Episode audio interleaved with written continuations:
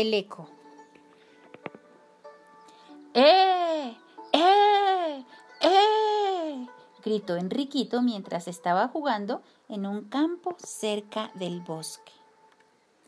¡Eh! ¡Eh! ¡Eh! respondió el eco. ¿Quién está ahí? preguntó Enrique sorprendido, pues era la primera vez que oía aquello. Ahí, ahí, repitió el eco. ¡Tonto! exclamó Enrique tan fuerte como pudo. ¡Tonto! le contestaron desde el bosque. Entonces Enrique se enfadó mucho y empezó a gritar palabras amenazadoras. Pero la voz del bosque se las repitió exactamente igual a como él las decía.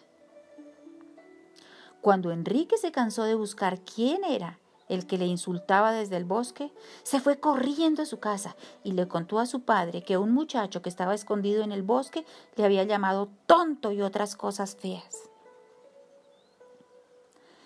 No has oído sino el eco de tu propia voz, le dijo su padre. Las palabras feas salieron primero de tus labios. Si hubieses usado palabras buenas y amables, también lo hubieran sido las que recibieras en contestación. Las palabras amables traen consigo ecos amables.